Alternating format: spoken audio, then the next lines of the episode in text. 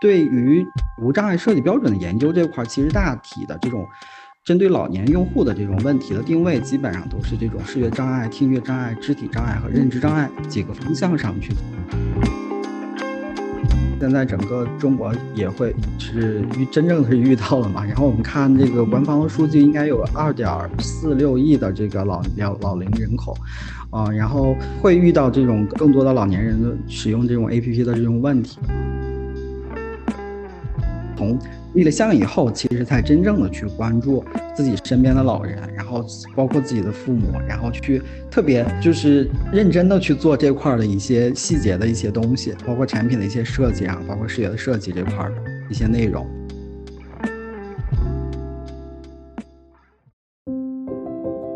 跳出思维定式，探寻设计边界，以多样视角呈现设计师的独特世界。原来设计还可以这样。大家好，欢迎收听商业设计新知，我是月瑶。本期我们邀请到的这位嘉宾，百度 APP 矩阵产品体验设计负责人于小军，他有十年移动互联网产品设计经验，负责整体百度 APP 矩阵产品的体验设计。其中的一款针对老年人的产品——百度 APP 大字版，获得过红点设计奖、IF 设计奖、大设计奖金奖等七项大奖。参与编制移动互联网应用适老化设计要求的团体标准，那为老龄产业标准化贡献了力量。该标准已经批准发布了。本期我们将聊到目前适老化设计有哪些参考标准，老年人群在实际生活中有哪些有待解决的痛点问题，对应的服务场景又分别有哪些？那设计是如何降低老年用户对产品的学习成本的？关于适老化设计标准的建立都会依据哪些原则？期间还聊到了跨学科的问题以及前沿技术应用问题，他和他的团队是如何解决以上这些问题的？大家准备好了没有？咱们马上开始。非常开心今天邀请到那个于小军老师，然后那请于小军老师先跟我们听众朋友介绍一下自己吧。啊，好的，好的，啊，那大家好，然后我是那个百度这边的负责百度 APP 大字版的这个呃设设计师。然后是于小军，然后我在百度这边，嗯，有十年的时间。然后除了大字版以外，其实还负责百度 APP 的这个主端的基础方向，然后还有一些其他的就是下沉市场的这个极速版的一些呃设计相关的一些工作啊。然后今天聊的主要是这个适老化的一些方向啊，所以就是啊，借着这次机会呢，跟大家说一下啊，讲一下这个百度大字版的一些之前的一些背景。然后，百度大字版其实是在啊两千年的时候开始啊启动，然后这个背景应该是在我们做啊主端和做下沉市场极速版的时候，然后发现大量的用户反馈这个字号的问题，所以我们也比较关注用户的这个反馈意见，跟用户做了真实呃线下的这种调研，然后发现针对于老年用户，然后这个字号确实是非常比较小，然后是跟我们。嗯，原来预想这个差距会比较大，嗯，因为我们极速版和主端这块儿，它其实它的这个字号大小其实是在符合行业标准的。然后老年用户这边看到五十岁左右的这个老年用户，他其实在看这个使用 APP 的时候，发现这个字号确实是看不清。然后当看到它的这个具体的使用场景的时候，他把自己的手机的字号调得非常大。啊，然后当时也是比较震惊的啊，所以借着这次这些调研的一些啊和用户反馈的一些问啊之前的一些那个情况吧，然后跟百度这边的产品，然后一起把这个百度 APP 大字版给啊立项了，然后是想做一款面向于啊老年用户的独立的 App，那这是之前的一些背景。然后对之前的那个就是呃，这是两千零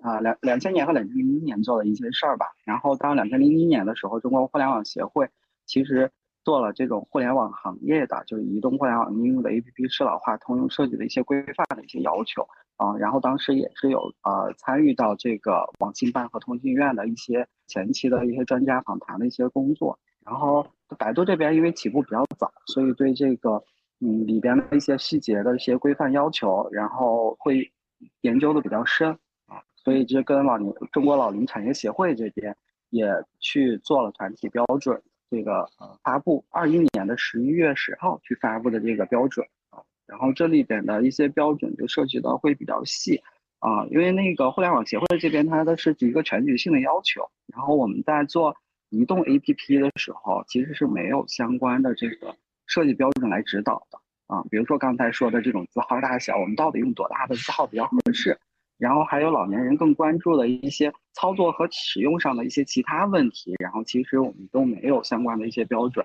然后我们这个团体标准的研究的时候，也是一项一项的，就是借助我们的这个 UER 的力量，然后借助调研访谈，然后还有这种眼动仪的测试，然后等等的一些综合的一些各个呃职能的角色，然后去做这个研究的东西，然后也是跨跨了很多学科，然后我们看了啊好多的这种国家的标准，包括技术方面的，就是比如说信息无障碍的，就是通信终端的设备无障碍设计的这种原则。然后包括互联网的文本的语音通用描述的一些规范，然后也包括这种论文，像老年人啊听觉审美的一些偏好研究，然后老年人言语交际障碍的实证研究啊等等一系列的这种，相当于是跨学科的一些啊文献吧资料，然后去去指导我们的这个相关的一些研究，然后我们也制定了这个。具体的字号的啊，就是 A P P 这边啊，设计上面字号的一些标准，然后以及颜色使用的一些标准，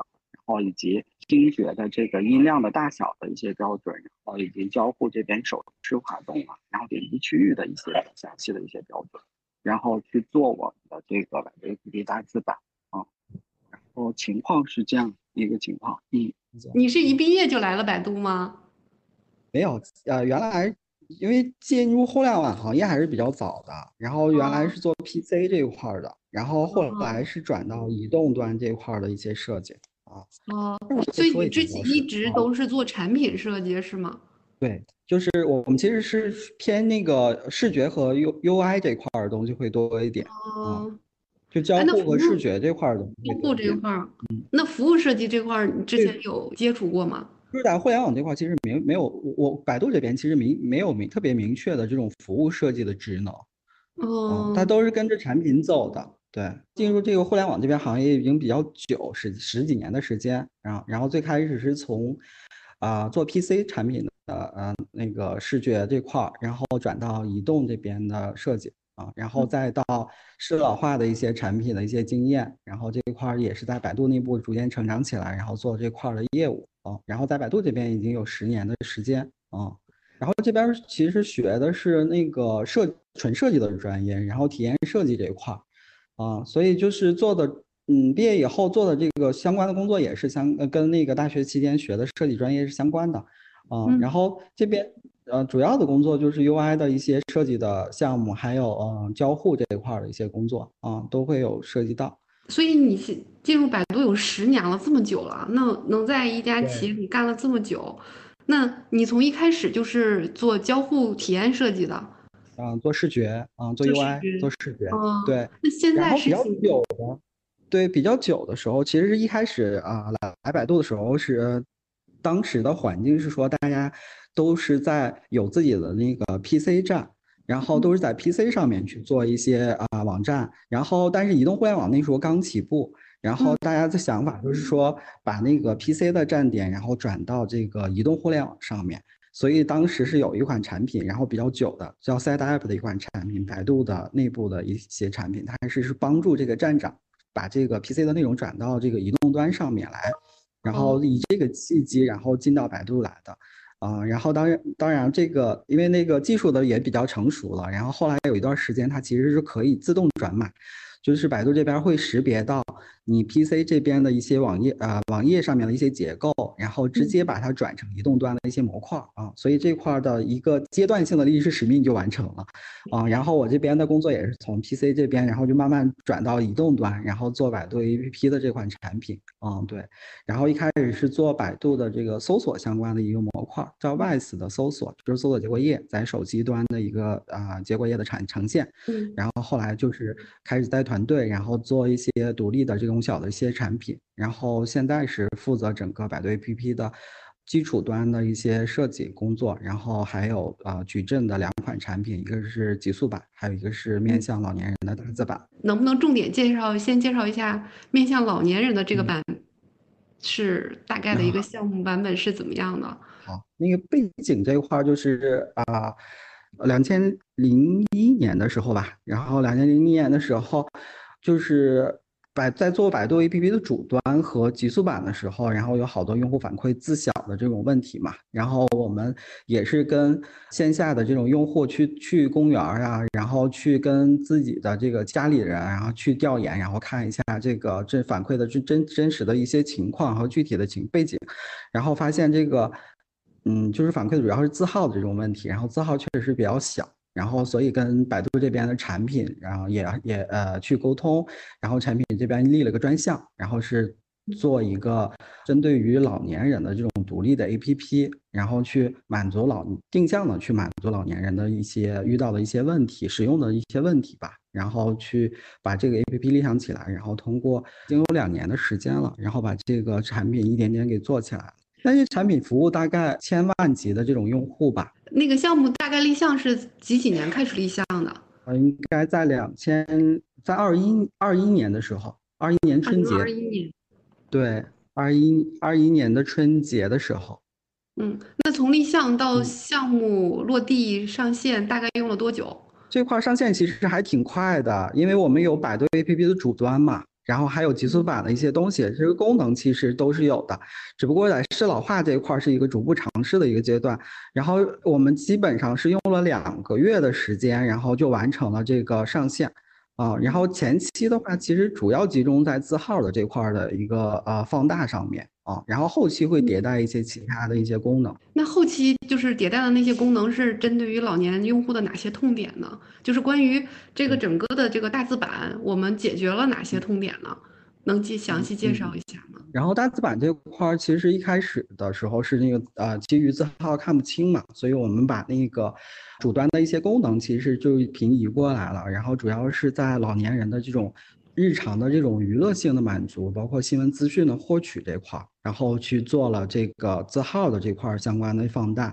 然后但是后来我们发现，其实除了这个看的这个诉求以外，其实老年人在呃，看就除了看资讯这块诉求以外，其实老年人在看视频，然后在听的场景上面，然后在以及在搜索和呃搜索的场景上面，然后以及在是日常生活中的一些服务的场景，其实都会遇到不同的这种问题。然后其实百度 APP 做。独立的 app 这块儿，然后所以这个整个是一个平台型的东西，所以我们把这个看、听、搜、用的东西都集中在百度 APP 的大字版里边，然后去整体的去满满足这个老年人的这种日常使用的遇到的一些呃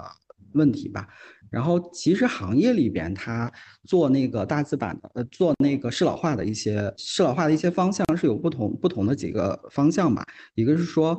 它把这个功能做精简。然后就保留自己核心产品的几个功能，然后把字号给放大，然后就简单的去满足这个呃自己的这个方向、这个场景里边垂直方向上面的老年对老年人的一个体验上的一些满足。然后这是一个方向，还有一个就是像百度这边，它是一个比较系统化的平台，然后可能是针对于老年人定制的这种全业务场景里边去满足老年人诉求的一个。呃，方向。哎，刚才您介绍到说，关于老年人就是定制的全业务的这样的一个流程，是对，我这样表述对吗？就是这一块，你能再详细介绍一下吗？都都涉及到哪些哪些场景，哪些应用啊？其实是在啊，百度大字版的一款应用里边，其实比如说我们要解决啊老年人看的这个场景里边，它其实是分为看文字的内容。然后看视频的内容其实是两块儿，然后看文字的内容，它又分为说看就是短篇的这个摘要的短篇的那个文字的内容和长文的这种内容，比如说小说的这个内容，其实是不同的这个体验的。然后因为它使用的场景也不太一样，所以就是看文字的内容，其实我们可能更关注的是这种文字能不能看得清，然后是对比度的问题，然后还有。看看不清的问题，它可能是还是一个字号大小的问题，这个刚才也有讲到。然后小说的这个场景里边，因为它的文字会更密，所以对小说的这个场景里面，它的这个呃字号和间距的研究，然后也是一个针对呃长文阅读场景单独去做的一个部分的一个研究。然后还有一个是看视频的场景。那其实看视频的场景里边，他啊老年人在看视频的时候，它上面的那些字的内容其实是看不清的啊。那我们就有呃需要对这个版式布局有一些调整，然后去精简里边的一些文字的内容，把视频。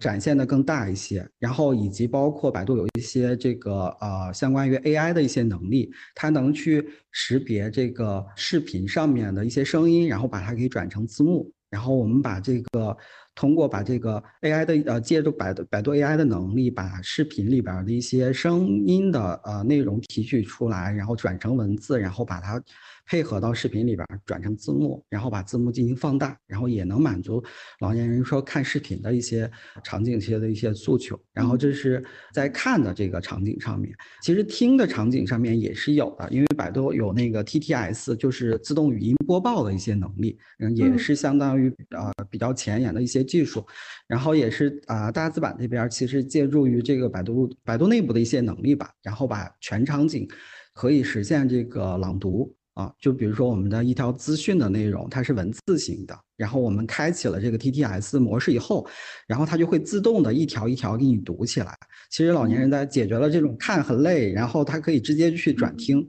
而且听的上面，然后百度 APP 有一个功能，就是我们可以定制这个语音的声音。然后，比如说，其实大部分老年人他其实跟隔代的这种亲情关系还比较比较重视吧。嗯。然后，但是像这种孙子啊，然后这种孙辈儿的这种都不在身边。然后我的父亲就啊，我我父亲也是这样的一个情况。然后我就给给我父亲展示了一下，说百度有这个定制呃语音朗读播报的这个能力，然后把我儿子的声音可能录了十几句话。然后他就会把这个十几句话给分析出来一个语言的一个模型，然后在百度大字版里边，所有播报的内容都是我儿子给他朗，就是给他读出来的。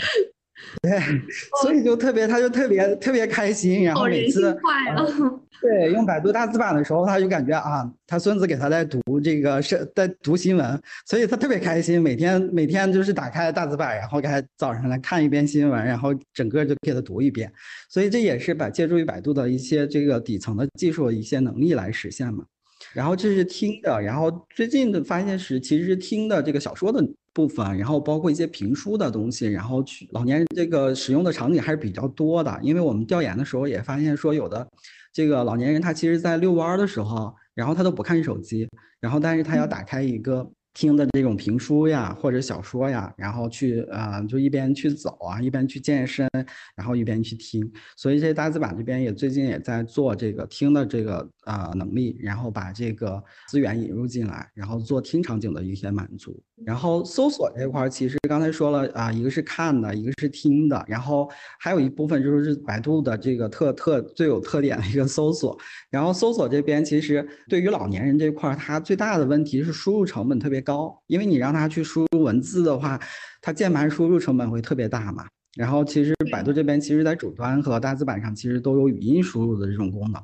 然后他只要一按，然后把语音，我想要找一个什么啊广场舞的音乐呀，然后什么健身的一个视频呀，所以把这个语音输入进去以后，就会会给他推荐出来结果。然后当然结果也可以语音播报给他，对，去表满足这个老年人的一些诉求。然后还有这个搜索这块，其实除了这个语音发起搜索以外，然后其实老年人有有时候会看一些植物呀，然后去不知道植物叫是什么植物，然后它可以拍拍照，然后去识别，然后这也是百度的一些能力。然后我们把这些能力都放在了大字版里边，然后去满足老年人日常生活的一些诉求。对，然后就是搜索这一块的一些功能，当然里边更细节的一些东西还会有很多，然后包括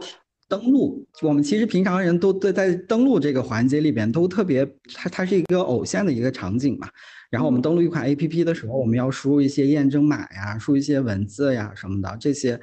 情况对于我们日常的这种正常的同正常的这个呃用户来说，它其实没有困难难度的。然后然后但是老年人这块的难度就非常大。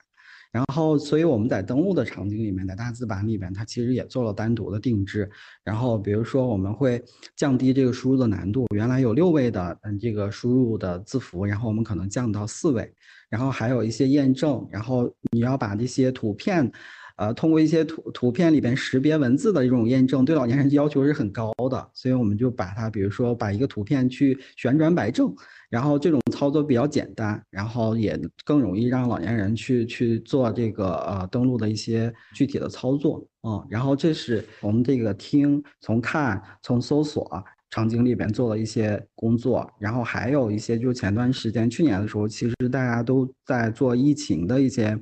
就是能力的转型。然后因为疫情，大家出不去门儿，所以把一些服务都搬到了线上。然后比如说我要挂个号呀，然后去查一些公积金的一些账号呀什么的。然后其实我们原来老年人可能就去线下去问了。然后比如说去商店里边，每商场里边每次都要扫码啊什么的，这个健康码这些东西。然后其实老年人都是对于老年人来说都是比较难的啊，所以我们把这个服务这一块相关东西，其实也在这个大字版里边做了单独的这种模块，然后他可以在线上去查他的这种公积金账户，然后去直接去一键调起扫码啊一些功能啊，然后也是服务相关的这块的内容。对，所以刚才讲了数百度 APP 大字版，它其实是一个全场景满足老年人用户的一个一个具体生活中遇到的一些问题的一个嗯平台型的 APP，然后然后大概是这几个方面。那我有几个问题啊，就是因为最初的时候可能是。从字体上、字号上面做了调整，那对于一个产品来说，它单一的功能可能理解成本比较低嘛。那现在做了一个全场景呢，其实相当于看、听、搜、用这么多的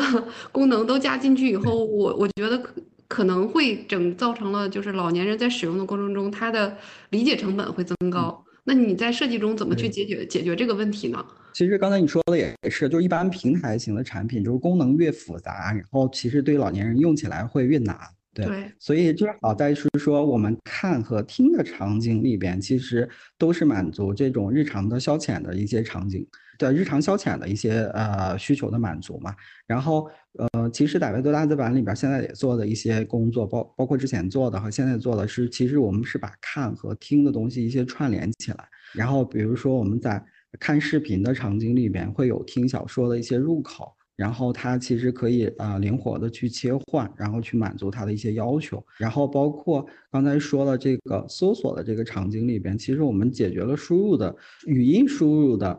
成本，降低输入的成本以后，它其实出来的内容其实可以通过听的这个朗读来满足它这个信息的获取的这样一个情况的。所以就是看和听。能完美的串联起来，去整体的去满足。然后我们并不是把这两个场景完完全切割出来。然后，但是生活服务的那块的相关的内容是有独立模块来承载的啊。那其实它有诉求的时候，它的目标性、目的性会比较强。然后，如果要有认知那个位置，它可以直接去找到那个产嗯具体的那个入口。所以这个从产品的角度来说是这样满足的。因为老年人就是涉及到可能他。听觉、视觉，然后他的那个触觉，然后包括他的表达，其实他都会有很多的变化的。那其实不同年龄层的老人，他的这种需求也是比较复杂的，对。所以在咱们针对于这一款产品做到这种利用这种五感，看、看、听、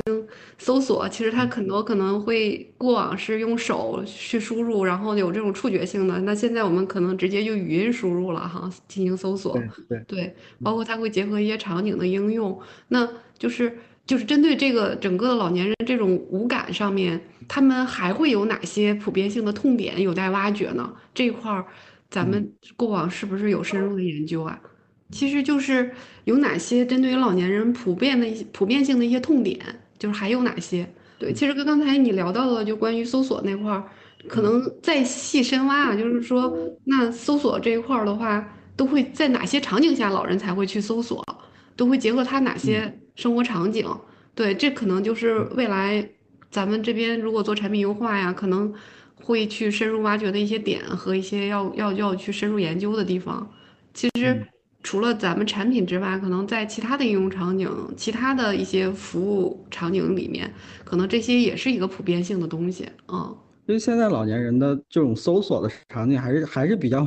多的，就比如说他在就隔辈教育的时候，他可能不呃不知道这个题怎么做了，然后他或者是不认识这个字儿了，对他就会去搜。然后还有呃平常做一些菜谱，然后我们问到最多的问题就是说，哎这个菜怎么做？然后他也会去搜，在网上搜，然后就是这个具体的这个菜去怎么教他去做的这个。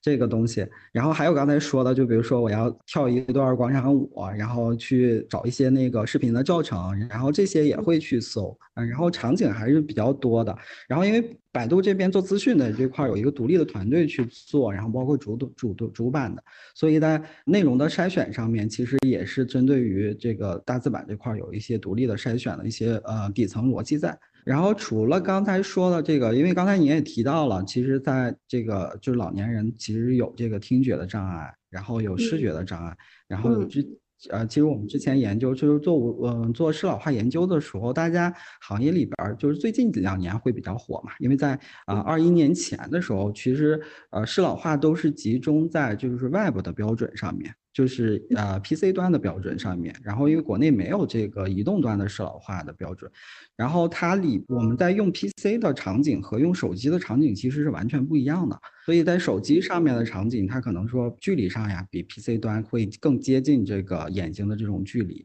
然后在使用场景上也会更复杂，然后它可能就不是坐在那儿一个固定的一个位置上面去。看这种 PC 跟这种情况就不一样了，他可能在行动中他也去看，然后在做家务里边也会看，所以这里边的好多细节就比较多。然后，但是对于无障碍设计标准的研究这块，其实大体的这种。针对老年用户的这种问题的定位，基本上都是这种视觉障碍、听觉障碍、肢体障碍和认知障碍几个方向上去做。那视觉障碍就刚才说了，就是文字的大大小，然后行间距，然后以及对比度、颜色的对比度，然后以及有些颜色。啊，比如说青色和紫色，我们按照无障碍设计标准上面是要尽量避免去使用，因为考虑到就是老年人机身体机能的衰减，它其实在啊眼睛的部分会呃有那个浑浊的情况，然后在紫色和这个青色的上面，它的衰减。就会更强烈一点，所以它这个颜色使用起来，它的辨识度会更难一些，所以这种细节上的一些东西会比较多。然后像听觉上面，比如说我们在手机端，我们每次看到老年人的时候，他就会把声音调的巨大，然后呢，这个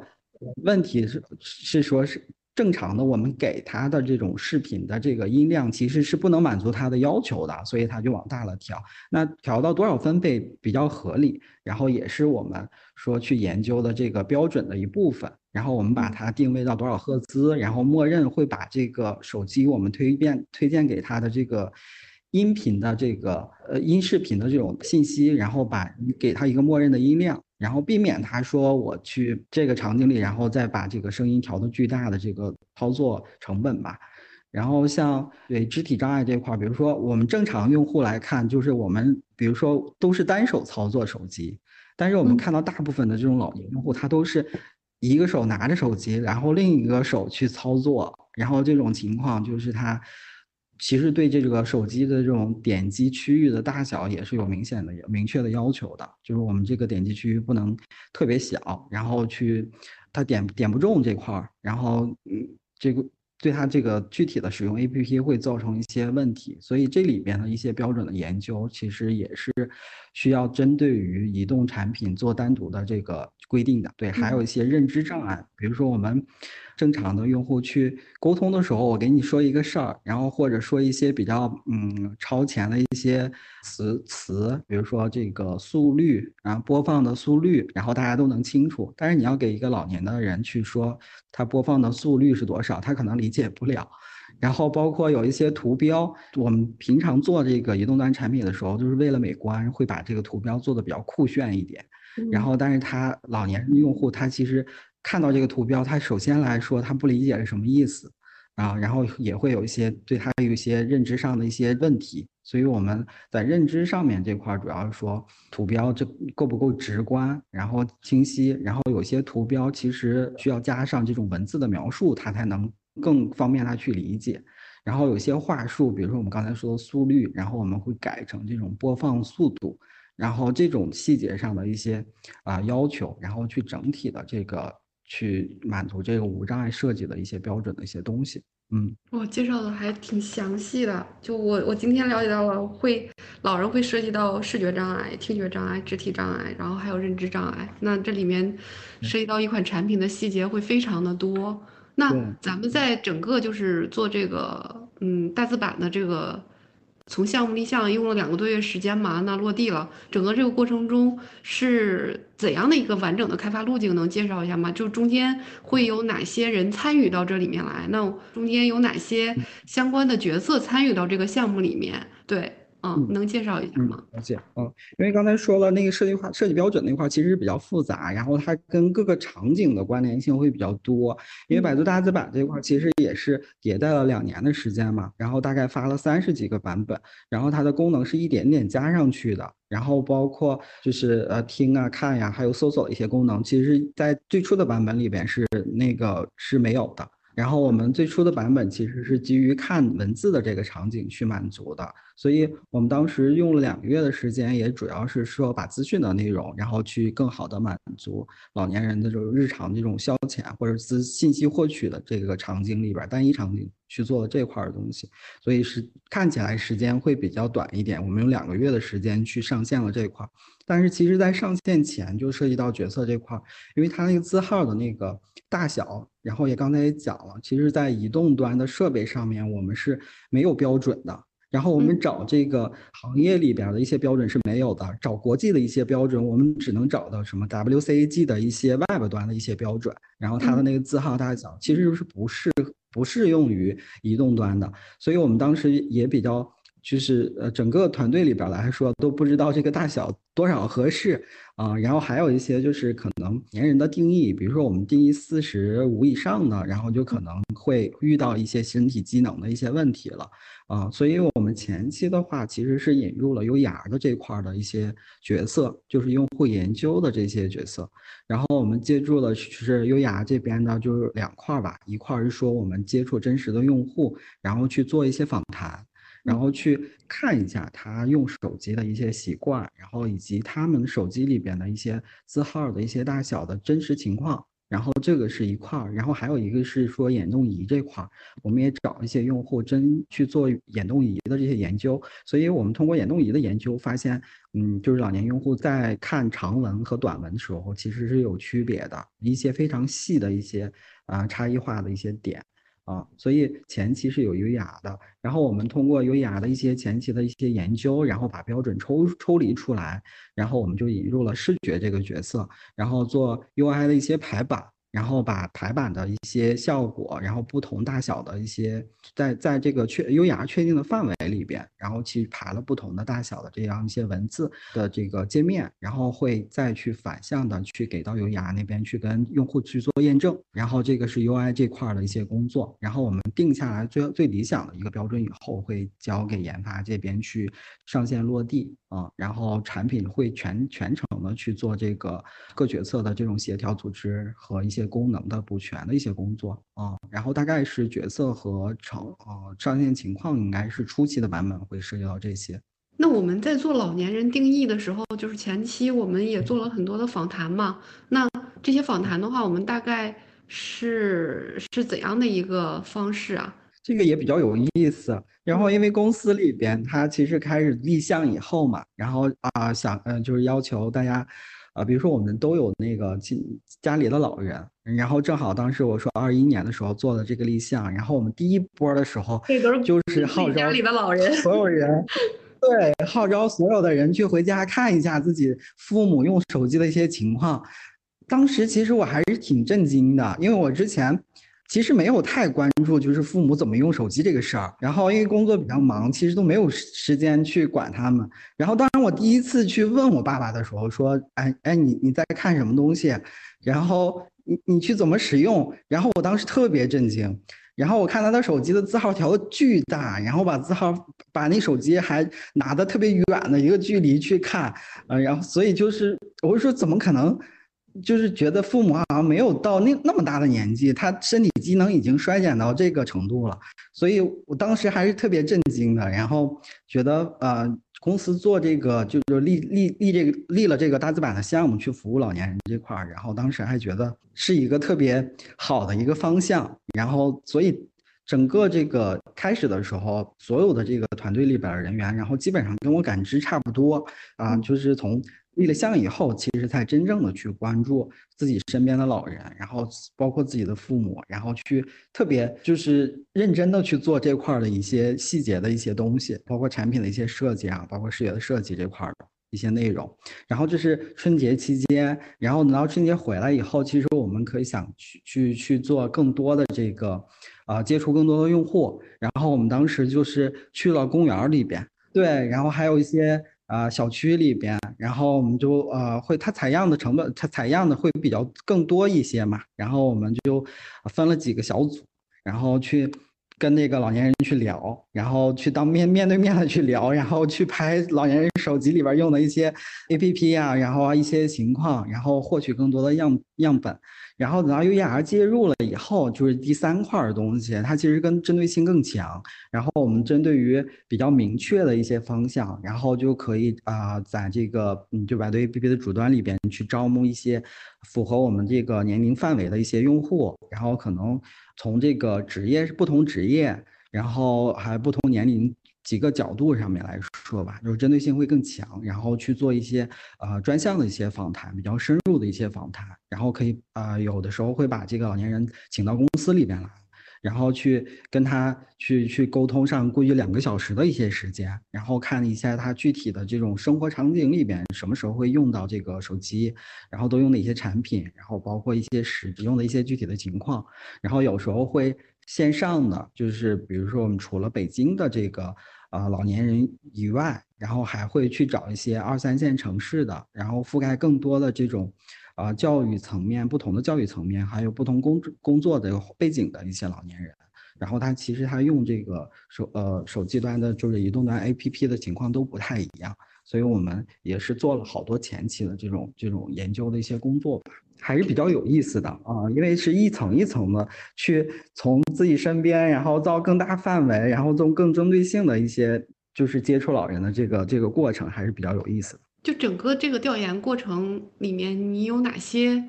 有哪些洞察吗？就是在这里面，你有没有发现一些过往你没有没有注意到的一些问题？其实最直观的就是我开开始的时候的那个那个特别震惊，就是。住在身边的一些亲戚啊，嗯，父母呀，这种他他其实使用这个 A P P 的情况下，就是我完全没有关注到，然后现就是突然间就看到是这种情况，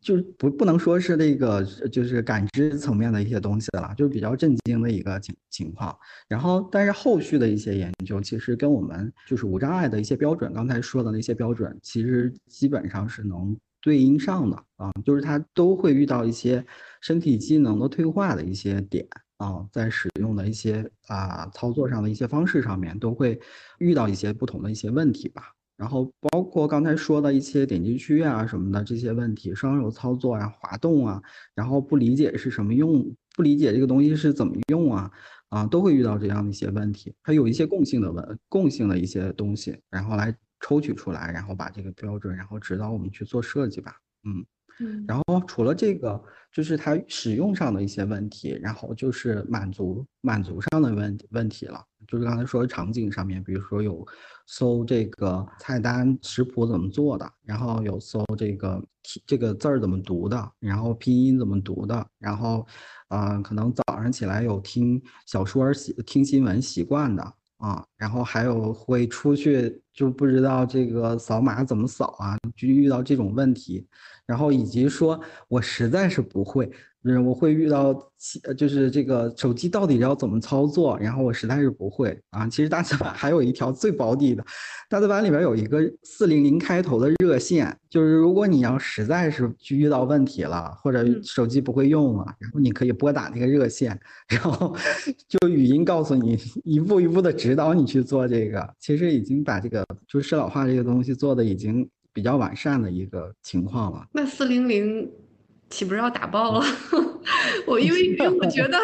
我觉得对于老年来说，最大的一个诉求就是啊，这个手机我不会用，然后这个 app 我不会用，就是这是因为我父母就会有这种情况啊，这个怎么弄啊，那个怎么弄？他他真的对于他来说理解成本极高，对。对，学习的成本会比较高一点啊，因为我觉得我最开始的时候，我是觉得做那个适老化这块儿，因为有一段时间就是。呃，尤其是互联网协会那块儿，它其实要求啊，就是整个互联网这块适老化的都要做一些相关的一些工作。当时有一些产品，它其实是做了这种教程的东西，就是通过这个图片，然后文字、语音，然后一步一步的去教你去做。然后还有一些产品，比如说它提供了这种远程协助的这种功能，就是呃。他应该也是考虑到，就是啊，子女都不在身边，然后他遇到问题没有没有人问，然后他就会把这个远程的这个 A P P 打开，然后通过子女的这个操作，然后去在手机上远程操作这个父母的手机，然后做了这些一些相关的一些功能，然后这都是说针对于不同的这种问题，然后去定向的去解决吧，啊，然后但。现在来说，然后现在的这波老年人，其实，呃，跟我们原来认认知的这个老年人，其实还是不是特别一样的。所以就是最近最就是我们新的这波老年人，其实对对移动互联网还是比较了解的。然后，所以有些基本的操作，其实都他都比较熟了，嗯，然后而且有些特别难的话，他也不会去轻易的去碰触去尝试啊。所以我们访谈的时候发现，其实好多老年人都是说。子女把这个产品装到他手机上，然后他就会直接去用，然后或者是他通过这个呃跟其他老年人去聊天，然后会获取到一些信息，然后就互相推荐，然后来去用一些相关的一些功能和产品吧。啊，然后遇到基本上有共共识点的就是这些。哎，那我们这个功能上线以后，嗯，是用了什么方式来去触达这些老年人的？因为因为你这个功能上了以后，很多人可能是。不太知道的，就是很多老年人不太知道，说你有这个功能可以解决我那么多的问题。那你前期有没有做了一些什么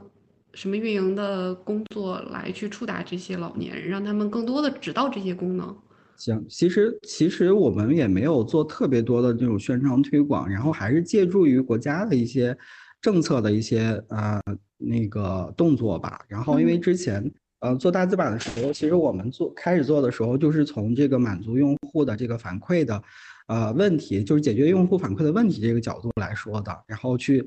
刚才也说了，就是感触比较深的，然后觉得应该是有这个义务去做一些相关的东西，然后去啊满足老年人使用的一些问题。然后，但是在啊二一年的时候，其实国家这边整个有要求嘛，所以就是整个的其他的这种互联网的这种产品也都在做适老化。然后，那我们这个产品其实，在适老化这块已经啊推上线了。然后，整个的这个啊市场里边，它其实有针对于老年人的这块的一个下载的一个渠道。然后还有一个是我们会有有一些合作，然后比如说跟那个之前产品那边有一些渠道，然后跟一些适老化的一些。社会性的一些活动，然后做相关，然后去做一些相关的产品的一些运营，然后更让更多的这种老年人知道我们这个产品。然后其实也没有特别的去做那个产品的这种运营的一些工作，但是我们产品的这种用户量还是上涨的还是比较多的，因为两年的时间啊，然后整个这个产品的使用数据还是比较好的。大概现在有多少老人会用到这这款产品？这活跃度啊是有千万级别的吧，然后但是第呃就是真正的用户大概有百万级别的这样这样一个情况，因为它老年用户其实是封顶是有一个封顶的，对，所以这个还是比较符合产品预期的，体量还是挺大的。嗯嗯嗯几百几百万的这种老年人在用百度的单字版，嗯，那我们在整个的这个就是开发的过程中用到了哪些前沿技术嘛？能介绍一下这一块吗？就是你刚才提到一个 AI，但是是不是还有其他的一些前沿技术？因为对于适老这一块儿，因为前面我听你说到了一些相关的一些。对于我来说比较陌生的词啊，对我我我可能这里面包括你还会介入一些老龄什么产业协会，肯定也会对在专业角度上面会引入一些技术，嗯。然后它其实技术层面主要是这个百度沉淀的这个一个是信息分发的这个技术嘛，就是蛮多老年人对这个新闻资讯呀或者娱乐这块的内容，它其实需要有底层的一些信息分发的能力。嗯，然后因为百度的主端其实也在做这个信息分发的这块相关的一些策略、推荐策略，然后还有信息内容的这个生产。啊，然后所以这块儿相当于是借助于百度内部的一些技术的能力，然后把这个更符合老年人要求的一些信息，然后推送给老年人，然后去满足他用的一个真实的一个场景的一些诉求。然后还有 AI 这块儿，刚才也介绍了，其实这个拍照呀、啊识图呀、啊语音的识别呀，然后包括语音定制能力，其实也是百度这块儿嗯比较做的比较好的一些能力。然后可能平常在 APP 里边它会比较散。啊，那在这个老年人的产品里边，你其实把它给聚焦到一起来说，它其实是整体的满足度会比较高一些啊。然后包括刚才说的这种文字的语音朗读的这样一些能力啊，然后百度做的技术还是都相当来说相对来说是不错的。然后把这些能力打包给打包到产品里面去，给老年人的这个使用，然后去满足他这个诉求啊。然后这是就是从技术这块相关的一些嗯内容吧，然后去满足嗯。然后应该是主要的是这两部分的那个情况。那个呃，就是因为现在结合 AI 技术嘛，就是现在比较大家会去聊一个词，就多模态设计。对，就是关于多模态设计这块，我不知道小娟老师了解多少，能不能给科普一下，给多介绍一下，就关于这块多模多模态这块，您的那边的那个定义是啥呀？其实我觉得多模态这个东西可能跟那个五感会相关。嗯。嗯，就包括因为现在 AI 技术使用嘛，就它可能文字啊，然后图片的，然后视频类的，对，然后可能会有语音类的，嗯，就会有有不同不同的形式，就跟你前面其实介绍的那个，呃，听看，然后那个搜用，就是其实是相关的，所以我我我在考虑说多模态设计这块儿是不是有可能会在适老化这边能够有一些结合。因为我不太了解啊，所以从这块儿的话，想跟你请教一下，就是多关于多模态设计这一块儿，因为我不知道你你们那边业务上面是不是有涉及这一块儿。其实。就是我理解的可能就是多模态这块儿，然后因为我没有深入研究这块，然后我理解是不是跟用户的这个场具体的使用场景有关，然后所以切换了不同的这种形态去满足用户的诉求，是不是应该是这个这个形态，然后的切换模式来去对满足用户的需求，就是其实现在多模态这一块可能会会解决就创新性的来去解决一些问题，可能会打破过往的那种解决问题的逻辑，业务和产品创新上可能会多使用它。就多模态这块，其实我是了解 AI 这块。如果要结合 AI 这块，其实他想打破行业里边的一些标准的一些范式，然后去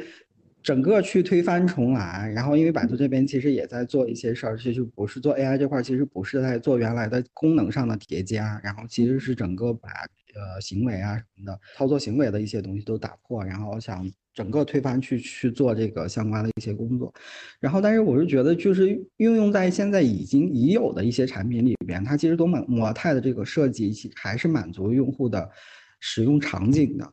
然后还有还有这个诉求的，然后像百度的主端其实也有一些产品功能，比如说首页的这种定制能力啊，然后它其实可以定制，因为大家打开以后打开呃百度以后就是首页是个框。然后下面是一条一条的信息，但如有的产有的用户他其实他单独的这种信单条的信息是满足不了他的诉求的，他可能更希望看双列看图。那其实有的这个用户，他其实是上来以后，他的兴趣模型他是视频的这个用户，然后呢，你给他推荐这种单条的资讯，其实也满足不了他诉求。所以这种多模态的设计，其实是呃理解在主端就既有的产品里边，它可能是提供一个用户可以自己设置，或者是根据用户使用习惯，然后去个性化的去定制它的这个界面或者触达的界面的一些场一些形展现的一些形态。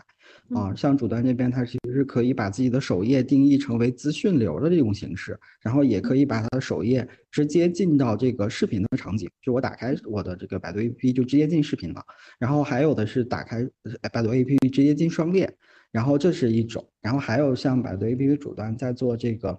青少年满足，就是办学模式这块。然后它其实是针对于特定用户，我可以把整个百度 APP 切成我学习场景的一些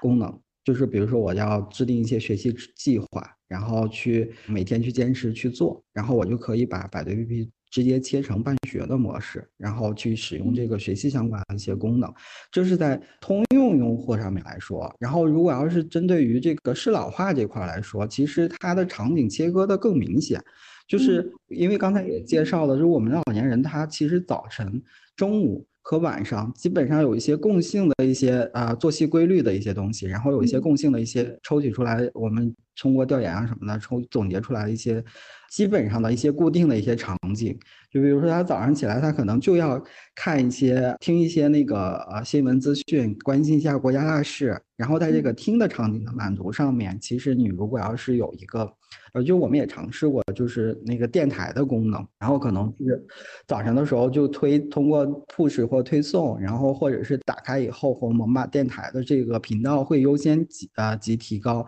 然后它展开的就是电台，然后他只要点一下，然后我就可以把今天一天之内的这个重点的新闻资讯播报给他。啊，然后这个场景下面，它其实是满足于特定场景里边的。然后到中午的时候，他可能重要的是说我要做什么饭，我中午要吃什么，然后他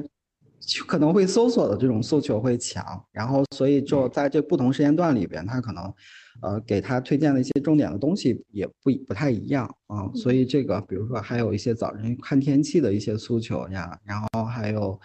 呃，这个晚上锻炼身体的一些诉求啊，还有养生、养生一些相关的一些东西，所以我是觉得这个一个是资讯满足的一个，是不是足够他这个这个就是满足他要求的一个情况，还有一个是以什么形态展现给他。呃，当然刚才说的这个以什么形态展示给他，就是我认为是一个既有产品的一个多模态满足的一个雏形吧。但是前提是说你这个一定要特别精准。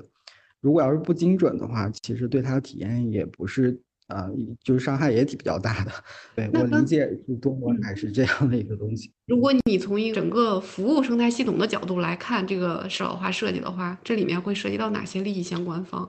怎么说呢？就是如果要是一款独立的产品，它其实。说啊，你要把一款独立的产品撑下去，其实肯定需要有这个收益相关的一些东西，然后来支撑。然后，但是其实老年人我们会比较慎重一些，比如说在这个大字版里面，我们推送的广告的量就会降低很多，然后我们不会推送就是比较一些涉及到资金啊什么的一些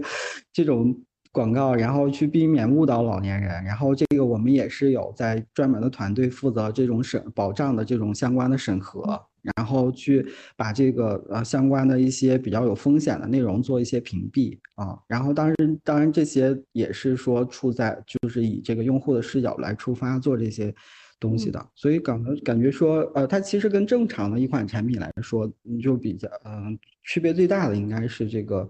就是。对于老年人这个保障这块的一些满足的情况，会区别比较大吧？就是也牵牵扯到一些利益的一些问题吧。推送一款新的产品，其实是有一些成本在的。嗯，哎，那你们这款产品有有在盈利吗？就是是这个方便不方便问啊？就是呃有没有在盈利，以及你们整个的盈利模型是什么样的？能介绍吗？对，其实手百度这边其实还是通过搜索呀，还有一些广告、一些相关的一些触达吧，然后包括资讯流里边的一些广告，其实做这个资讯类产品都是这个模式，然后包括头部的一些竞品里边做资讯类的，也基本上是这个模型吧。啊，但是我们其实当开啊刚才开始说也没有说，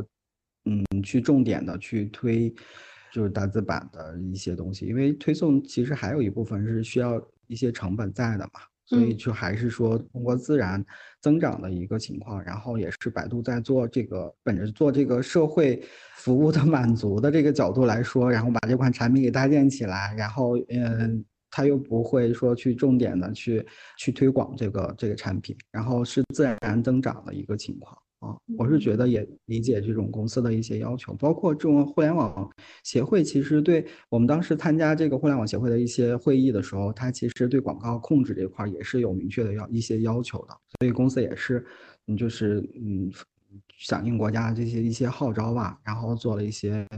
啊策略性的一些功能性的一些一些删减，策略推荐的一些精简吧。然后前面你有聊到，就是那个关于标准，其实就是说最早的时候有 PC 的标准，但是那个手机端其实是没有一个标准的。那整个就是这个设计标准的建立的这个过程，你能介绍一下吗？以及聊一聊，就是你会依据哪些原则来去确立这些标准？哦，我简单说一下，因为这个过程特别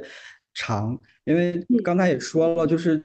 基本上我们启动的时候，然后也没有具体的一些标准的相关内容，然后就是移动端 APP 这块一些具体的指导标准，所以刚才也说了，我们会去找一些各种这个跨专业的一些啊研究的一些内容，包括首先有些国标的东西，但是国标的我们之前啊就二一年之前看到的国标的一些相关的东西都是相。对于偏技术层面的一些，就是偏设计层面的会少一点，然后包括这个通信终端设备无障碍设计的原则，然后这也是一个国标的标准，然后还有一些信息技术互联网内容无障碍可访问性技术要求和测试的方法，这是相关于测试的一些要求。啊，比如说他他要求的是说你这个内容就是展示的文字内容，就是在技术层面上，它需要支持朗读，然后这项底层的一些能力，但是它可能是系统的一些能力，就包包括这个它需要去调用这个手机系统，然后去做朗读的这样的一些能力，但是它体验上面就不知道，它肯定不如你针对性的去做这块设计，体验上会会更好一些啊，然后它就是基础的一些能力，然后。在二一年以后的话，其实在个这个中国互联网协会这块，其实做了这种国标的，就是信息技就移动互联网应用 APP 适老化通用设计的规范。然后这个百度其实也是有参与的。然后因为当时是包括啊腾讯那边，然后阿里那边和百度这边，其实都有一些专家，然后去参与到这个啊协会的制定这个标准里边去做，然后也提出了好多这种相关的一些意见。然后但是这个标准其实是一个。就是还是比较泛的一些标准嘛，然后这是在大的标准下面，然后当然百度这边其实做这个啊大字版也比比较早，所以我们的这种标准研究其实是在做的过程中一步一步去解决的，然后它的整个的这个标准也是说解决着刚才说的那个老年人遇到的这种障碍，然后里边的一些细节。包括这个文字颜色，然后包括移动的就手势的这种移动距离的研究，然后声音的研究，然后音量大小的一些研究，然后里边都是会有的。然后大的这种原则上，可能说是呃满足老老年人的这种可感知性的一些原则，然后还有可操作性的一些原则，然后可理解性的一些原则，还有安全性的一些原则。其实刚才也有介绍到。然后大的原则是这几个，就是比如说可感知上面，就是你得让他能看清，然后能听清，然后能感知呃感觉到到，所以从文字啊、颜色啊、提示的一些反馈啊，然后以及呃音量、语速和多媒体的一些处理上面，都会有相关的一些要求。然后可操作性这块其实就是呃包括一些手势的一些操作、响应热区，然后功能布局，然后以及一些震动反馈。然后可理解性这边就刚才也讲到了，其实有一些文案的描述，然后以及说按钮形态上面，让让让它认清它确实是一个可操作的一些按钮，然后以及图标的一些表现手法上面，其实都有一些。针对于老年人一些描述，然后安全性这边其实刚才也说到了过，就是百度这边其实提供了官方保障一些东西，会筛选呃会精简过滤一些没必要的，就是对于老年人有负向引导的一些内容，比如说一些广告的东西，然后它涉及到付费啊一些相关的东西都会被过滤掉，然后有一些我们认为是没有风险的，会把它这个官方的保障给打上标。啊，然后去替老年人做做第一层的这种把关啊，然后还有一些啊提供帮助的一些场景，包括四零零电话，其实都是满足安全性这一块。所以大的方向应该是可感知、可操、可操作、可理解，还有安全性的这几个方向。嗯，百度 APP 这块也是跟这个中国老龄产业协会，然后把这些我，因为我们相当于已经做了这些研究的这些产出，然后行业内又没有这些相关的一些经验，当时，然后所以我们希望是说，就是在国家的这种号召下面做这个呃适老化的产品里边，然后把这些东西分享给。其他的一些互联网的一些公司啊，所以跟老龄产业协会这边去合作，做了一个团标的这个发布，然后也是在啊，记得是二一年的十一月份吧，然后把这个团标整个去发布出去，然后中间的。这个中间的历时时间也是比较久的，因为里边有一些这种撰写的一些标准呀、严谨性呀，也是跟这个高校的一些专家，然后以及行业内的一些专家，然后以及互联网协会的一些领导，都是做了这种深入的交流的。然后包括我们参考文献，当时做这个标准的时候，参考的内容特别多，然后就是跨领域、跨学科的一些参考的内容，其实都会在这个。做这个标准里边的前期的时候，研究的时候都涉涉猎得到啊，然后包括这种 Web 端的这种标准，然后包括心理上的，就是认知心理学下的移动产品反馈设计的一些。感情感化的一些研究，然后以及振动强度，然后时间间隔的一些就用户满意度的一些研究，然后还有听觉审美偏好的一些研究，其实好参考了好多这种比较系统性的、针对性的一些跨领域的学科的一些研究。哎，刚才说到跨学科这块儿，有有接触到一些跨学科，就是一些其他领域的专家的支持吗？其实能接触到那个。就是因为它的全国范围内会比较广一些啊，其实都找一些高校的，我们会有一些找一些高校里边的付费的一些论文相关的一些东西会多啊，然后这所以这这些方面其实还是这种文字型的东西沉淀下来的东西会比较比较系统一点吧啊，所以我们主要是说找的这种国际化的标准和那个论文相关的内容。对，你能总结一下大概跨了哪几个学科吗？大概有几个？因为刚才你介绍了很多，其实内容还是蛮多的。就是一个是那个国标的，然后一个是行业内的标准，就是那个外边国际化的标准的东西，然后还有一些心理学方面的一些研究，然后以及包括包括这个工程上面的，就是比如说振动一些振动反馈啊这种偏。偏那个就是硬件的一些相关的一些研究，对，然后还有一些审美相关的研究，还有语言相关的一些啊研究啊，语音语言相关的一些研究，其实都是说我们平常做这种互联网接触会比较少的。那在这个就是接触的过程中，我们是不是有跟刚才你前面也介绍过，就是说跟公司内部的相关部门有有协作？那包括其实也有政府部门有协作，包括一些行业的伙伴也有接入。那在进行这些广泛的这种合作里面，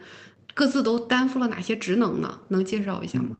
就是其实我们如果要是从这种跨领域的学科，其实还是指为了指导设啊，为了指导这个就是产品的设计上面嘛。所以其实做这个大字版的这个呃设计的同学去付出了会更多，因为用从用户研究的角度来说，他其实做的还是本职能的一些相关的一些工作啊，然后就是。啊，可能是用户研究是相当于用户访谈呀，或者是定义一些课题，然后去做这个面访呀，或者是线下的这种走访，其实都是本职的一些工作。然后，但是做设计这块儿，因为我们遇到的问题比较实际，就比如说这字号大小定不下来，我们这边就没法去产出它具体的视觉样式。然后，包括它的这种交互啊什么，我们确实不知道老年人如何去满满足老年人的一些要求，所以这个做。大字版同设计的同学，他其实一方面是要去找这些行业里边的一些报告啊，相关的一些东西去研究，然后再去跟进啊 UR 的一些调研。然后还有一个就是说，我们把这个东西给确定下来以后，其实是想给这个互联网行业整个行业去做一些贡献。然后我们去也是原来从来没有接触过，说我要做一个这种标准的一些发布，所以也是说跟这个产业协会去对接。然后包括我们平常写的一些文档的一些要求，其实团体标准或国家标准里边一些东西，我们从来是没接触过的。嗯，所以。这个格式的要求，还有描述的准确性呀，然后这个里边的一些背景的说明，其实都是一个比较全新的一些接触到全新的一些东西啊。然后平常做的一些互联网产品，可能更关注的是这种中啊 C 端的这种用户体验的层面的东西。然后我们平常汇报的东西。啊，内容也是说，我把这个事情给讲清楚，然后按照这个这个公司内部的一些要求去做这个产品的一些汇报和提案，然后推进的一些工作。然后，但是整个的这个团标啊、标准啊、国标还比较严谨，它是有明确的格式的要求的，所以这块都是说设计师从来没有接触的一些情况啊。然后以及说。呃研发那边配合，就是刚才说了有一些说 AI 的一些技术呀，包括一些硬件的一些就是振动呀什么的一些硬件的一些标准，其实从这个。设计上的角度来说，我们想把它用在这个大字板上面来啊里边来，然后跟研发那边也沟通的比较多。然后就是我们有一些公司内部的一些技术，然后可不可以引入进来？然后还有一些硬件上面的一些区别差异，然后以及技术那边能控制到的一个程度，然后也需要跟技术那边去做很好的沟通。嗯，所以各个角色其实还嗯投入的精力还是比较多的做这款产品，所以我觉得它是一个半公益性质，其实也也可以说，因为我们做正常的产品可能不会遇到这么多的这种问题，然后因为已经是一个比较完善的一个流程上去做，然后但做大字版的时候，其实遇到的每一步都是一个新的一个课题啊，所以投入的精力也是比较大的啊。当然产品产品这边都是。啊，整个去把控这个产品的这个方向，它付出的可能会更多一点。那现在这套标准，我们从哪里能够去去下载啊？去可以看啊？这个就是啊，找那个中国的这种团体标准，然后网站可以直接下下来。像国标有自己的这个国标的网站，然后团标也可以，也是有这种国家团体标准的啊，它可以直接下载下来去指导使用。啊，这两年的这个互联网的其实市场里边，其实大家做的也还比较。比较就是适老化的东西也做的越来越多，越越来越多了吧？嗯，所以也是对这个设无无啊，就是那个适老化标准和无障碍设计标准，其实大家都会有一些研究。对，感兴趣的听众朋友可以去下载啊，去多多去了解一下。那小军老师介绍这么多啊，那就是对于适老化这一块儿，其实你近两年你你也就是借助这个项目，然后也扩大了一些视野，然后能够去去对这个整个的这个。趋势进行了一些了解，那能不能就是对于整个适老化这块未来的一些发展趋势啊，嗯，一些潜在的需求啊，这块你能不能给给大家介绍一下？值得关注的方向有哪些？都可以聊一聊。然后我是呃觉得就是现在老龄化的问题，反正现在整个中国也会是遇真正的是遇到了嘛。然后我们看这个官方的数据，应该有二点四六亿的这个老老老龄人口，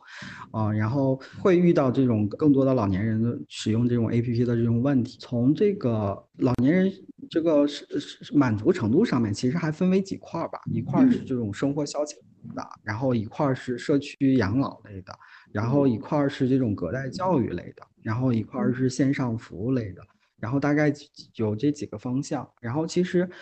同一款产品把所有的这种功能满足，其实也不太现实啊。然后我们也是看了啊，就是行业内的一些产品，它其实是在满足老年人最基础的一些功能需求上面的。但是我们是，如果要站在百度的角度来说，我是觉得可能不太公平。就是他看到大部分的产品都是做一些功能性的删减，然后把一些字儿放大，然后去来这样的去满足的啊。所以从公平的角度上来说，他可能啊，尤其是刚才也说了，就是现在的这波老年人和原来的老年人又不太一样，所以。做平台的方向可能是我我我认为是一个比较就是满足于未来的一个方向，然后但是解决老年人机机能障碍上面的一些问题，然后一些体验上层面的一些东西，然后大家去现在越研究的越来越多，然后可能比比我。刚开始做这种适老化产品的时候会容易很多，因为有行业那边有一些相对于比较明确的指导的一些标准，然后来指导设计上的一些产出，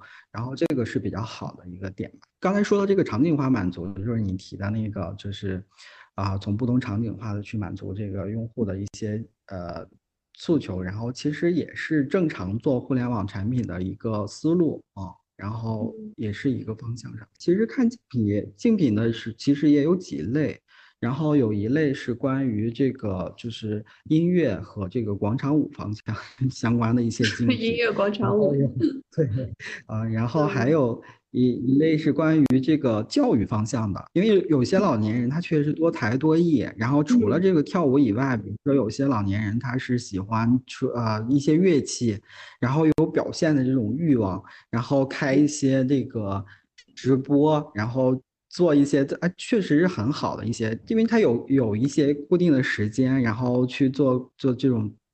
自己的这种能力的 提升和展现，然后有吹笛子的，然后有唱京剧的，然后还比较丰富多彩。对，所以有一类 A P P，它其实是满足这个，就是这个展现和教育，就是提升自我啊，比如说书法呀、美术啊、这个音乐啊这些这些方向上的。然后还有一类，就像百度这种做这种资讯和信息的满足，然后包括一些啊搜索啊相关的服务相关的一些功能的。大概是这种，然后还有一类就是像一些比较垂的一些产品，它可能定向的去满足一方面的一些诉求，比如说沟通的诉求，然后有一些是满足这个就是支付相关的一些诉求。对，刚才你提到了隔代教育，我觉得这个还挺有趣的，因为其实很多很多老年人他退休了，其实他有大量的时间，但是其实同时他也有一个特别好的资源，就是他。经历了这么多，他有个人很好的这种知识或者是经验的累积。我觉得这种知识的累积或者经验的累积都可以去去在发光发热哈，就可能会在一些平台上面会帮助到年轻人。嗯，对，这个是一个是说生活里边隔代教育，还有一个是他确实是有一些分享的诉求。嗯，有老年人特别比。年轻人还还比较啊，不能说是比较，就是他他其实那个信息的这种这种不互通啊什么的，还是其实有一些自己的特点。但是呀，大部分的老年人他就会特别的去喜欢去交流分享，然后去自己的一些专业特长呀，然后做这个分享的一些工作，然后分享的一些事儿。哦，因为我们之前做调研的时候，去下去这个，我记得去邯郸、河北这边去调研，然后遇到一个老年人，他其实他不认识字儿，然后但是他是一个皮影戏的一个，就唱皮影戏的一个那个呃，就是那个剧团里边的一个工作的人，然后也是说呃，也上了年纪以后在家里边务农，然后他就会去分享自己的这个唱的这些。片段，然后还有一些对口型的一些视频，然后特别的那个认真，然后坚持了好多年，然后他的那个粉丝也好也很多，所以这个 就特别有追求的一一个老年人，然后。像这种老年人其实也挺多的。然后我们之前还看过一些，比如说那个特别喜欢吹这爱好乐器的，所以就是相关相关的乐器，他不是会一种，但是会好多种。然后他就开了自己的这个直播的这个课堂什么的，去交流分享，然后好多人给他点赞。然后这个也是就是比较 一类比较活跃的老年人，对。老来红了，就是在老年的时候收获了自己的粉丝和迷妹。对，其实老年人还是，嗯，有有些老年人还是比较丰富多彩的，自己的生活打理的。哎，小军，你是八零后吗？还是九零后？是八零后啊，我是八零后。哎，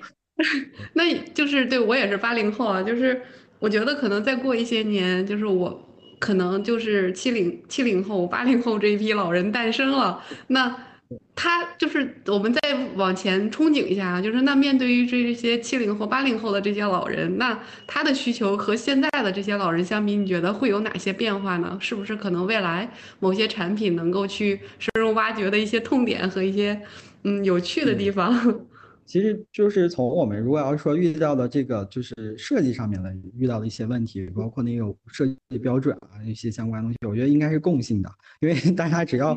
只要身体机能一退化，然后遇到的问题应该差不多的都是同类的。但是可能这波的人，然后如果要是再往后的话，他可能受到的这种教育的情况会比啊我们现在遇到的一些老年人会普遍的提高很多，然后以及在对互联网的认知上面。他可能会提，嗯，就是就不会那么抵触。然后比如说有一些这个付费的一些场景的使用啊什么的，可能会在目前已经培养的很好了。然后他其实，在年龄大了以后，他也会正常的去接触，不像现在的这个这部分有些老年用户，因为受教育的程度呀，还有对互联网的这个了解上面，其实还是不是，呃，不是很完善的一个情况。对，然后，但是其实退休的生活，大家每次都有不同的憧憬吧。然后我是觉得我们这波人也有一部，也有一部分的用户，他其也有一部分的人，他其实嗯，就是丰富多彩，然后自己擅长的东西会比较多。对，但是他可能我们可能预料到的是，是不是像现在的这部分啊老年人一样去那么喜欢去交流分享，也。不一定。让我从我的个人的角度来说，哦，但是从我只能说从体验上面可能会是有这些问情况的。但是从哪些功能上去满足这个老年人的这些诉求，当然可能现在我们说 AI 的这个技术更刚发展起来，然后也是这波八零九零后也刚开始全新的一个接入，然后但是去老去以后，就 AI 能赋能给我们一些什么更好的一些点，然后其实是。不太完全能知道的一个未来的一个情况吧。呃，那我们前面聊了很多啊，就是我们也接近尾声。那我就替听众朋友们提一个问题，就是如果作为一个设设计师的话，那他需要在未来想介入到了就是适老化设计这一个领域，那他需要具备哪些的能力呢？其实对设计师这块儿，其实我刚才也说了一些点，就是啊，我们其实会遇到一些从。真正用户角度来说，会遇到一些面向用户的一些问题。然后，嗯，好在刚才说是有有有一些行业标准的一些点，但是也说这部分用户其实发生变化的。然后我们在对用户的这个理解的角度来说，需要去真正的去跟用户做这个沟通，然后去把问题定位出来。然后其实对于这个设计师这部分来说，它其实解决的是说。啊，它不是说你的视觉表现力是什么样的，或者你的表现手法是什么样的，它是说你遇到的用户这部分用户遇到的问题，然后你怎么样通过设计的手段去把它给解决，然后这是一个嗯最大的一个呃能力，然后也是说我做大字版的时候真真切切感觉到的一一个呃就是最最呃明显的一个问题吧。然后我理解是这样，就是你要去解决真正用户的一些痛点的问题，围绕着这些。问题来去增长自己的能力，比如说像刚才你聊到了跨学科，那他可能就会去补充相关的一些背景知识，去去了解这些，嗯，对，能够结合着，嗯，问题来去把这些内容补足，这也是个学习的一个能力吧。就是设计师其实也也是在多角度、多方向的上面有一些要求，就是人机交互啊，我们是最基础的一些要求。然后，但是对于横向的一些业、一些跨学科的一些设计师上面来说，其实也是比较从那个引入的角度来说，然后也是比较希望引入一些比较跨学科的一些人人才进来。咱们团队里有有哪些跨学科的这样人才的一些嗯画像吗？大部分对，大部分其实做呃做这个产品设计这块儿啊，相关的都是人机交互和心理学。相关的一些啊同学，然后从技术上面说，服务这块儿应该也也有一部分人，然后还有一个就是比较多的一些是专门学设计的同学，对。但是现在的设计的设计的高校里边的一些培养的一些设计的东西，它可能涉猎的范围比我们之前学的时候会更广一些，就是学的那个学科的呃课程的这个设置上面，我理解可能会比之前的话会多很多。了解了，嗯哎。你们这块有 KPI 吗？就是关于这款产品，你们也会背 KPI 吗？对我们整个团队，就是从这个设计的团队来说，是不跟 KPI 挂钩的啊。然后，但是我们会有这个呃，产品那边其实是会有一个 ROI，就是投入产出比，就是我们看用户的增量，然后还有用长会有一些收益的指标的设定吧啊。所以我们公司是会有。投入多少成本，然后它能带来多少收益的这样一个评估，所以你们会看的是 UV 和 PV 吗？你们的关键指标？哦，对我这边会看看 UV，然后用户的上涨量。哎，你刚才说你就是那个，你主要负责那个 APP 的主端，就是除了这款产品，整个的 APP 的那块全都是你们在负责，是吗？就是百度 APP 的基基础，呃，百度 APP 的主板其实比较比较大嘛，它其实有好多业务方。比如说那个贝的这边就资讯这块儿，它是一个团队在跟的。然后还有搜索这边是一个团队在跟，然后百度 APP 里边还有小程序呀、百家号呀，然后啊还有说咨询、律律师咨询什么的，这个都是独立的团队在做的。嗯，然后包括商业这块儿也是有独立的团队做的。然后就我这块儿其实负责的是百度 APP 整个的基础这块的业务。然后基础的业务这块儿，比如说首页的这种结构，然后像个人中心这几个一级频道的一些结构，然后像收藏历史啊、下载啊，然后这里边一些就是基用户常用的一些功能性的东西，然后包括一些面板呀、展现的样式呀、横向的一些团队的协调对齐，然后是由基础这边来负责的啊。大概是主端上我会负责这些，然后大字板上就是目前来说，其实也比较，然后做在做听的一个重点方向嘛，就是我们之前做了好多这个偏服务功能满足的这些东西以外，然后现在可能听是一个。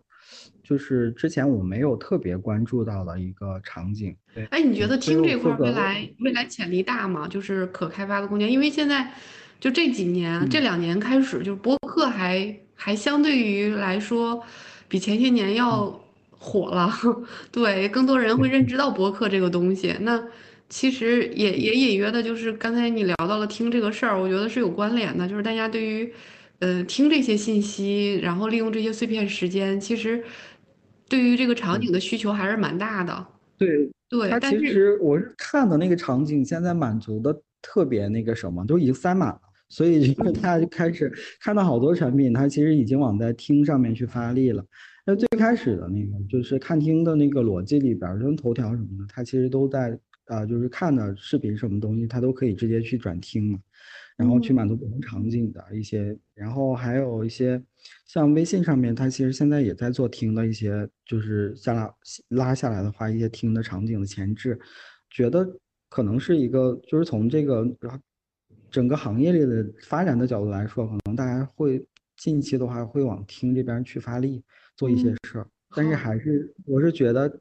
问题就是播客这种形式上，我我是觉得可能它是一个独立的一个形式，然后包括这个什么讲故事的一些满足于这种青少年少儿的这些，也是一个偏独立的，但是整个通用的这种互联网。就是产品来说，他听的那个问题最最大的问题就是我刚才说的那个问题，他的这个 收益转化链路的问题，收益最后怎么商业化吗？对商业化的问题，它怎么满足？然后去跑通这个流程，应该是核心的一些问题吧。但是这个问题解决了，我觉得这一块的潜力非常大，未来又会有很多新新类型的产品啊，创新型的形式都会出现了。嗯嗯。咱们的播客是说，呃，会呃吸引用户来，会有一些到时候会有一些付费什么的这种去做。没有，目前我这个我这个播客就是纯免费的，就是我们作为官方内容的一部分，就是纯免费了，就是为了丰富内容内容维度吧，然后就提供了这么一个专栏。这个 播客就是想去多聊一聊，就是创业的设计师，那或者是在一线的，结合一些创新型的业务。这样的一些设计师，或者是不是设计师，对，更多的是想切入一些跨学科或者是跨领域的一些视角吧。比如说，你社老这个东西，那可能会未来面向，因为社老这块目前其实介入进来的或者是一些创新型的产品还比较少的，那。未来其实还有大量的需求有待开发，或者是能够去结合着产生一些创新型的设计，那其实都没有做这一块儿。那也是想聊一聊未来这块的趋势，是不是能给设计师提供一些思路，能够介入进去。那另一方面的话，就是商业思维。那这种商业思维的话，它可能在做设计的时候，不仅仅是考虑说，那我这个设计怎么能好看，它好用，它其实更多的可能还会考虑说价值。那它的这个价值怎么产生？包括它的商业价值产生盈利。刚才咱俩也说到这个了嘛？你没有这个盈利做基做做做做基础的话，你很多东西不可持续嘛。那你这只有这个，你整个的这个打通了，你才能可持续往下发展嘛。对，所以呢，这个其实也是一个挺挺重要的一个问题。那包括还有就是社会价值。那刚才你也说了，就是其实咱们这款产品也提到了这种社会型的服务。那他在这个里面起到了什么样的一个角色？其实都是有很多价值可发挥的，而不是被别人定义为你是我业务中某一个环节，只是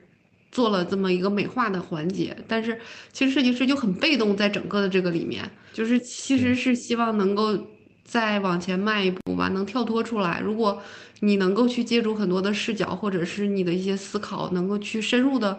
实实在在的能去。在创造价值的角度上来解决这个问题的话，那我相信设计师可能会会有更多的主动性，就不会很被动的在设计，而是自由的去设计了，能发挥很多的价值。